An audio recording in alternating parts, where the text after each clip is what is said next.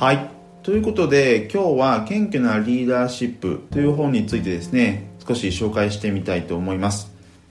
今日はこの謙虚なリーダーシップというものが何なのかですとかなぜこの時代において謙虚なリーダーシップが求められているのかっていうところについて、えー、本の内容参考にしかも私なりの見解も加えながらお話ししてみたいと思います。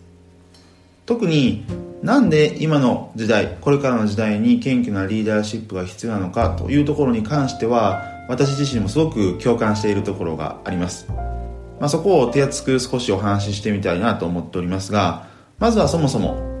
謙虚なリーダーシップって何なのかっていうところからお話し進めていきたいと思います。でちょっと聞いてみたいのがリーダーという単語からどのような単語を連想するでしょうか？代表とかカリスマとか才能とか牽引とか資質とかこういった単語を連想する場合が多いんではないかなと思います。これらの単語というのはリーダー個人にスポットライトを当てています。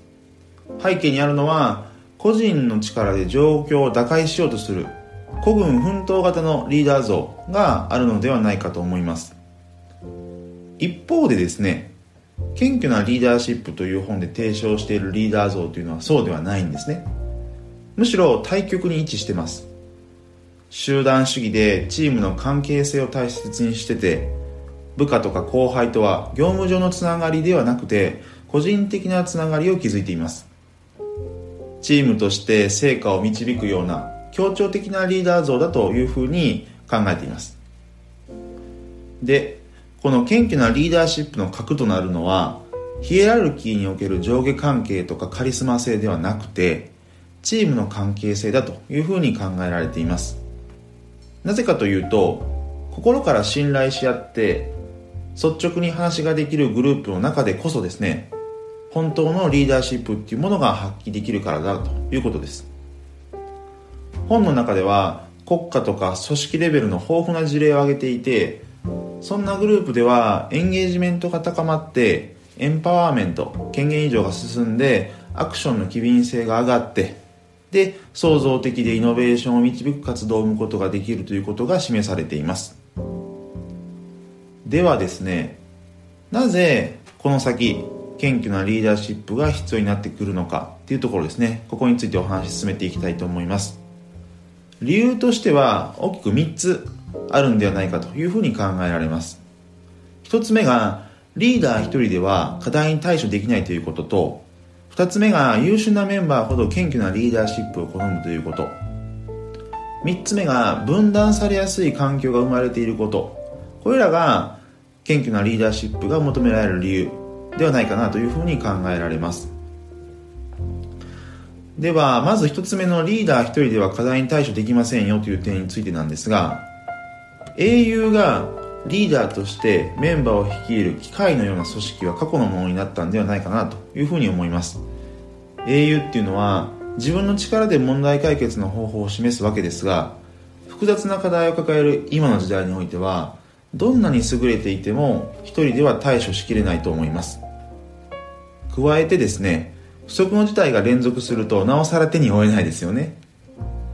リーダーには個人的なつながりを介したメンバーから多様な意見を引き出してさらには組織図とかヒエラルキーを越境する協業体制を素早く築くことが求められます。実際にですね職場で一目置かれているリーダーっていうのはすでにこのような立ち振る舞いをしていて他の人の力を引き出しながら成果を上げているんではないかなと思います。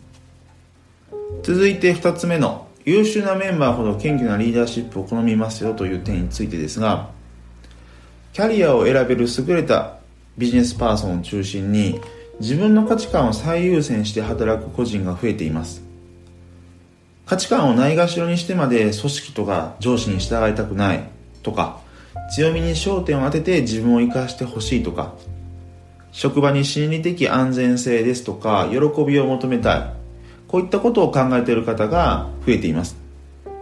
そしてこれらが叶わないと別の選択肢を考えられる流動性の高い社会になりつつあります。優秀なビジネスパーソンほど引く手あまたであってその選択を手札に持つということですね。そういう状況にあって個人一人一人に目を向けてそれぞれの価値観とか強みを理解することができるリーダーこそが優秀なメンバーをチームに留めて成果を上げることができるのではないかなというふうに思います。続いて最後3つ目ですね。分断されやすい環境が生まれていますよという点についてなんですが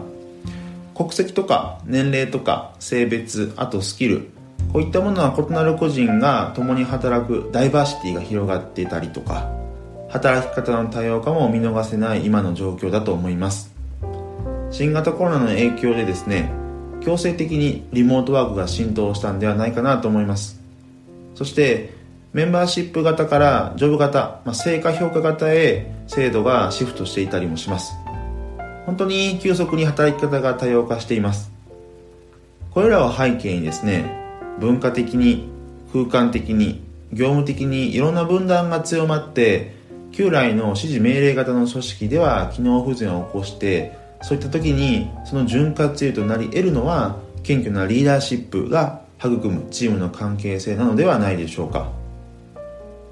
はい。ということで、えー、これからの時代に謙虚なリーダーシップが求められる理由としてリーダー一人では課題に対処できませんよ。優秀なメンバーほど謙虚なリーダーシップを好みますよ。分断されやすい環境が生まれていますよという点からその必要性について少しお話をしてみました。